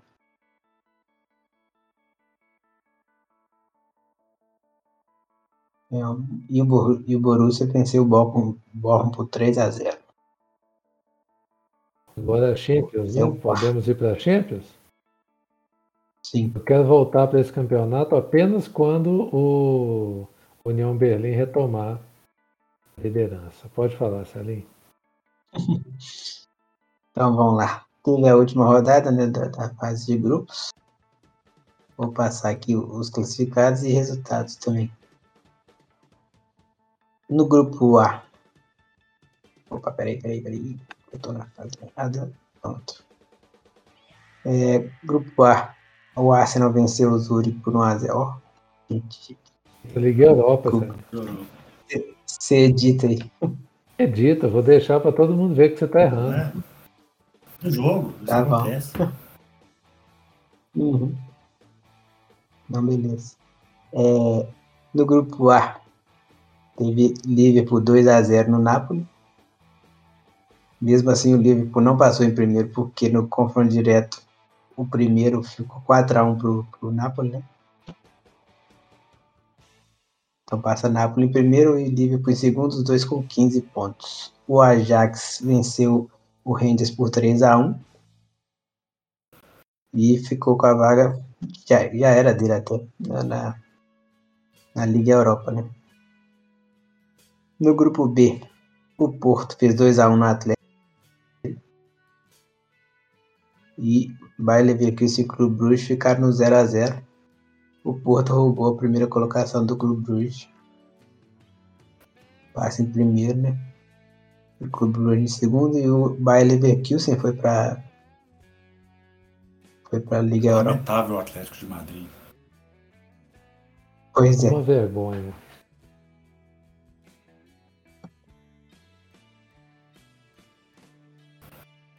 Foi esse jogo que foi é, o. Teve o, o pênalti que, que o Atlético de Madrid tinha Não, jogo foi ou foi, semana passada. rodada? foi Quando eles foram É eliminados. verdade. Uhum.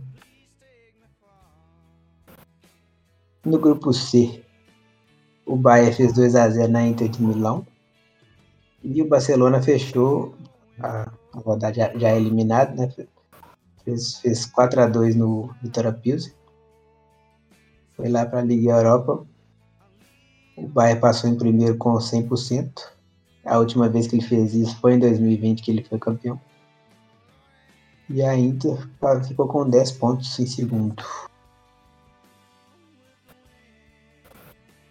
Parabéns pra ele. Grupo D. Grupo D teve o Frankfurt virando para cima do Sporting por 2x1. E o Tottenham também fazendo 2x1 no Olympique Marseille. Esse grupo teve mudou totalmente a configuração nos últimos minutos dos jogos. Tava passando o, o, Sport que começou vencendo, tava passando, e o Marcelo também. Foram duas viradas e mudou totalmente os classificados. O Sport ficou com sete pontos e foi para a Liga Europa. E o, o, o Frankfurt, Zé, terminou com quantos pontos? Com 10 pontos. Isso significa o quê? Significa. Não sei por quê. Significa que segue vivo o sonho de unificar os títulos da Liga Europa com o da Champions. Ah, tá. Ah, sim. Não, não pode falar que não, né? Vai, o Atlético Paranaense quase conseguiu aqui. Pois é. Grupo E. O Chelsea fez 2x1 no, no Dinamo Zagreb. E o Milan fez 4x0 no Sal- Salzburg. Ficou o Milan em segundo lugar, o Chelsea em primeiro, com 13 e 10 pontos. E o Salzburg vai para a Liga Europa e ficou com 6.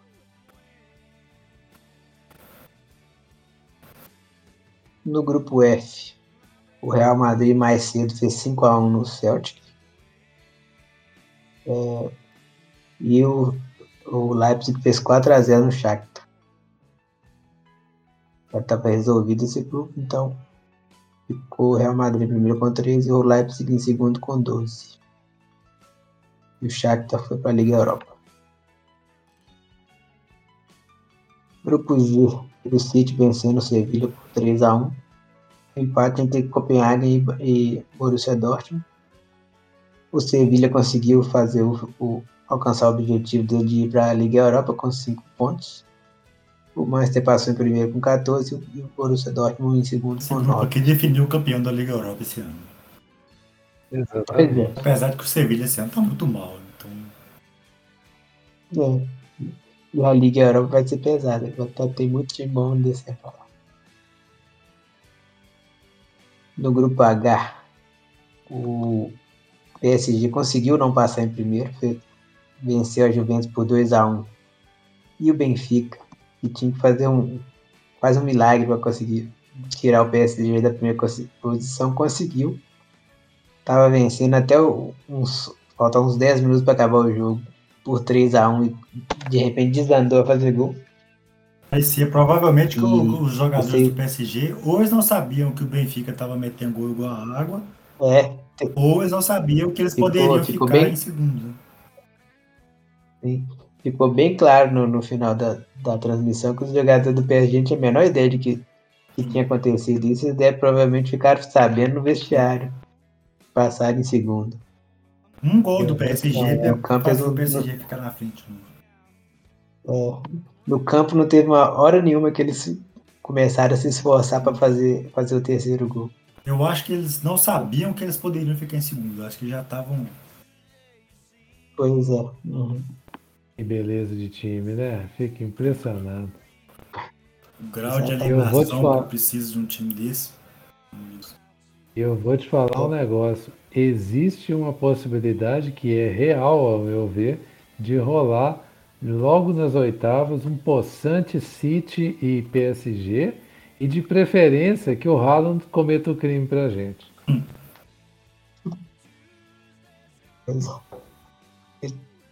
Pensar o- os times que ele pode pegar ficar em segundo. Não tem nenhum confronto que fique, que fique é. bom para ele, talvez. É um pouco relativo, porque na, na, na, temporada passada o, o PSG ficou em primeiro no grupo e pegou o Real Madrid nas oitavas, né? É. Então é. é um pouco relativo também, mas obviamente você tem a, a tendência de pegar um time mais acessível nas oitavas, terminando em primeiro no grupo. Inclusive tá nas possibilidades de sorteio uma reedição. Já vai ficar em primeiro. Pois é. Vamos, vamos para Liga Europa, né? No, no grupo A, o, Arsenal passou em primeiro, vencendo o Zurich por 1 a 0 Passou com 15 pontos e o PSV ficou com, com 13. Na rodada venceu o Bodão por 2 a 1 Uma pena. O Bodão ficou, caiu para legal. Inclusive pra... foi o... Conference. Isso, foi ele que foi para a Conference. No grupo B, o Fenerbahçe, que está em primeiro, é, venceu o Dinamo de Kiev por 2 a 0 e o Rennes empatou com o Larnac, AEK, Larnac por 1 a 1 a EK foi para a Conference League e o Rennes passou em segundo. O Dinamo de Kiev já foi forte, hein? passou, ficou em um ponto só. Bem que o país tem guerra, tem, tem justificativo. Do grupo C, o, o Betis venceu o Helsinki por 3 a 0 e a Roma venceu o Ludogorets por 3 a 1 Betis e Roma passaram. O Betis com 16, a Roma com 10 e o Ludogorets vai para. Lembrando aqui que o primeiro vai, vai para as oitavas, o segundo vai para os 16 avos enfrentando os oito que vêm da Champions. Né? Exatamente.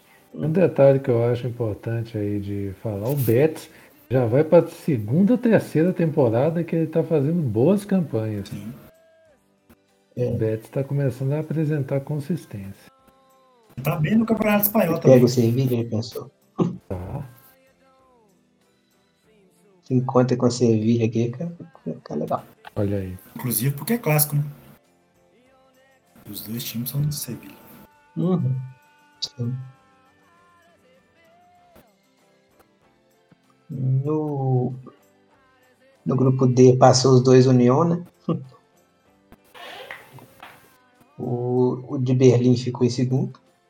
Mas isso aí, Célio. 13, 13 pontos contra 12. Vai ser o vice-campeão, vai perder para o Sevilha. É. Aqui esse cara. Né? Uhum. Inclusive, é, foi o jogo entre os dois e o, e o União Berlim venceu 1x0. O Braga passa em terceiro com 10 pontos. Esse União São Gelóis aí, da onde, hein? E vai pra Conference. Bélgica. Bélgica, né? Bélgica. Os belgicanos. Uhum.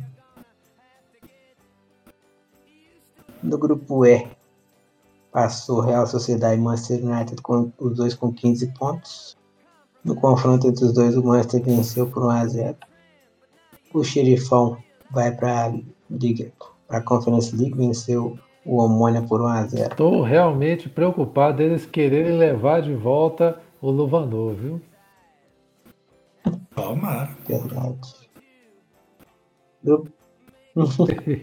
Precisando de despachar uns caras. Como fez até gol hoje, velho, aí que nós despacha mesmo. Do grupo F, a maior doideira, ficou todo mundo com 8 pontos. Isso aqui é loucura, tá? Isso, Isso aqui não é normal que acontecer, não. Isso aí não faz foi, pois é. Oh, que... e, os, e, os, dois primeiros com saldo de gols Sim. igualados. Provavelmente a diferença é no, no confronto direto. Que carece de uma engenharia violentíssima para isso acontecer. E esse Demais. Velho. Que a possibilidade disso aqui ter sido resolvido na, na no, no cara coroa foi enorme, tá?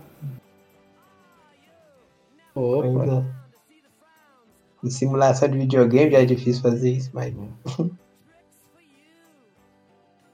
Na rodada final, o Midland venceu o Sturm Grass por 2 a 0 E o Feyenoord venceu a Lazio por 1 a 0. Agora me fala, olha o grupo também. Tem que ser aleatório um grupo desse. Pois é. E a Lazio ficou fora. E a Lazio, pois é, conseguiu ir para a Tô conferência. achando pouco, Celinho. É. Que inclusive, tem his- história pesadíssimo fascista, então merece. Não tô assim contra a Lazio aí, Celinho. Estamos aí pra isso O mesmo. que é estranho, né? Porque a, o, o- o Mussolini criou a Roma, né? E era. Tinha mais laço É com a muito Roma, mas curioso, depois do, do, do fim do fascismo, os neofascistas foram todos torcer para Lazio e a Roma ficou menos regaçada um pouquinho. Enfim, Pois é. Inclusive, eu lembro do, do, do Ticânio, que era com as bandeiras da Lazio e era, era fascista até cansa. O grupo G teve o Freiburg em primeiro, em primeiro com 14 pontos e o Nantes passou em segundo com 9. Karabakh foi para a Conference com 8 pontos mas na rodada final. Pois é. Pois é. Lanternaço. Perdeu na última rodada aqui pro Nantes por 2x0 e o Karabakh e Freiburg ficaram no 1 a Dentro de 1. casa, Olympiacos. Aquele é E o, por último no grupo é o A. famoso desandou. Sim. Sim. O grupo H também ficou doideira, tá? Por último aqui no grupo H. Doideira. Ficou o Ferencváros em primeiro com 10 e o Mônaco em segundo também com 10. Diferença aqui foi, foi no, no confronto direto. E o Trabzonspor ficou com 9 pontos. Vai para a Conferência League. Trabzon, Na rodada um final. detalhe, o Trabzonspor que liderou esse negócio aí o tempo todo. Sim. O tempo inteiro. E ainda venceu na última rodada. Venceu o, o Ferencváros, que passou O primeiro. problema é que ele perdeu na rodada anterior, né, cara? Chegou na última rodada, tava, né? O, o Ferencváros estava com 10, estava encaminhado já para classificar. Mas tava o Mônaco com 7, o Trabzonspor e o Estrela Vermelha com 6. Tava uma briga de força danada aqui. Sim. É. Uhum. Precisava que o Estrela Vermelha cometesse o crime, passou longe de acontecer. O Mônaco fez 4x1 Estrela Vermelha. Pois é. Também tem umas coisas que você não pode contar, né? Essa é uma delas. Uhum. Na lista de coisas que não é recomendável que você chegue na última rodada dependendo. Pois é. É, Na Conference, vamos ver os classificados aqui. É, passou primeiro, em primeiro no grupo A, o Istambul, Basaksehir e o Fi- Fiorentino, os- dois com 13 Ah. pontos. Aqui na, na Conference, passo, o primeiro passa direto para as oitavas, o segundo enfrenta quem vem da, da, da Liga Europa. da, da Liga Europa. Ficou 3 a 0 Fiorentina na, na última rodada contra, o- contra o RFS. Quem que é Esse. esse? Será que esse- o nome é esse mesmo? Beleza. É. E o Istambul venceu, venceu o Hearts por 3 a Um 1 daqueles times que você é apresentado nesse tipo de competição, sabe? Pois é. Puta. Na Conference tem time que nem todo mundo, nem todos a gente conhece. Total. No grupo B, passou o West Ham com 100% de aproveitamento e Anderlecht ficou em segundo com 8. Inclusive, conseguiu classificar na última rodada aqui por, vencer exatamente o Silkeborg no confronto direto por 2 a 0. E o Steaua ficou, ficou em último.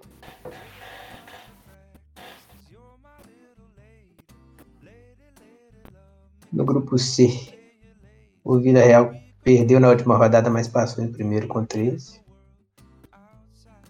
Perdeu pro Let Poznan por 3 a 0 E o, o Apoel Bercheva fez 4 a 0 no Austria Viena. Mas ficou em terceiro. Quem passou em segundo foi o Let Poznan mesmo.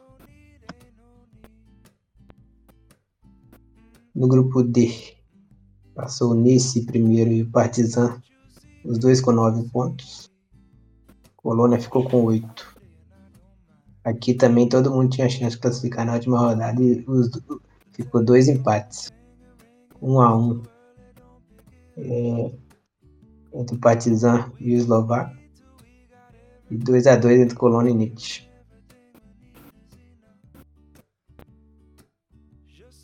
É, grupo E. Passou a Zé Alquimar em primeiro com 15 pontos e o Dnipro ficou em segundo com 10. Na última rodada, o AZ venceu o Dnipro por 2 a 1 e o Apolônio Limassol venceu o Vaduz por 1 a 0.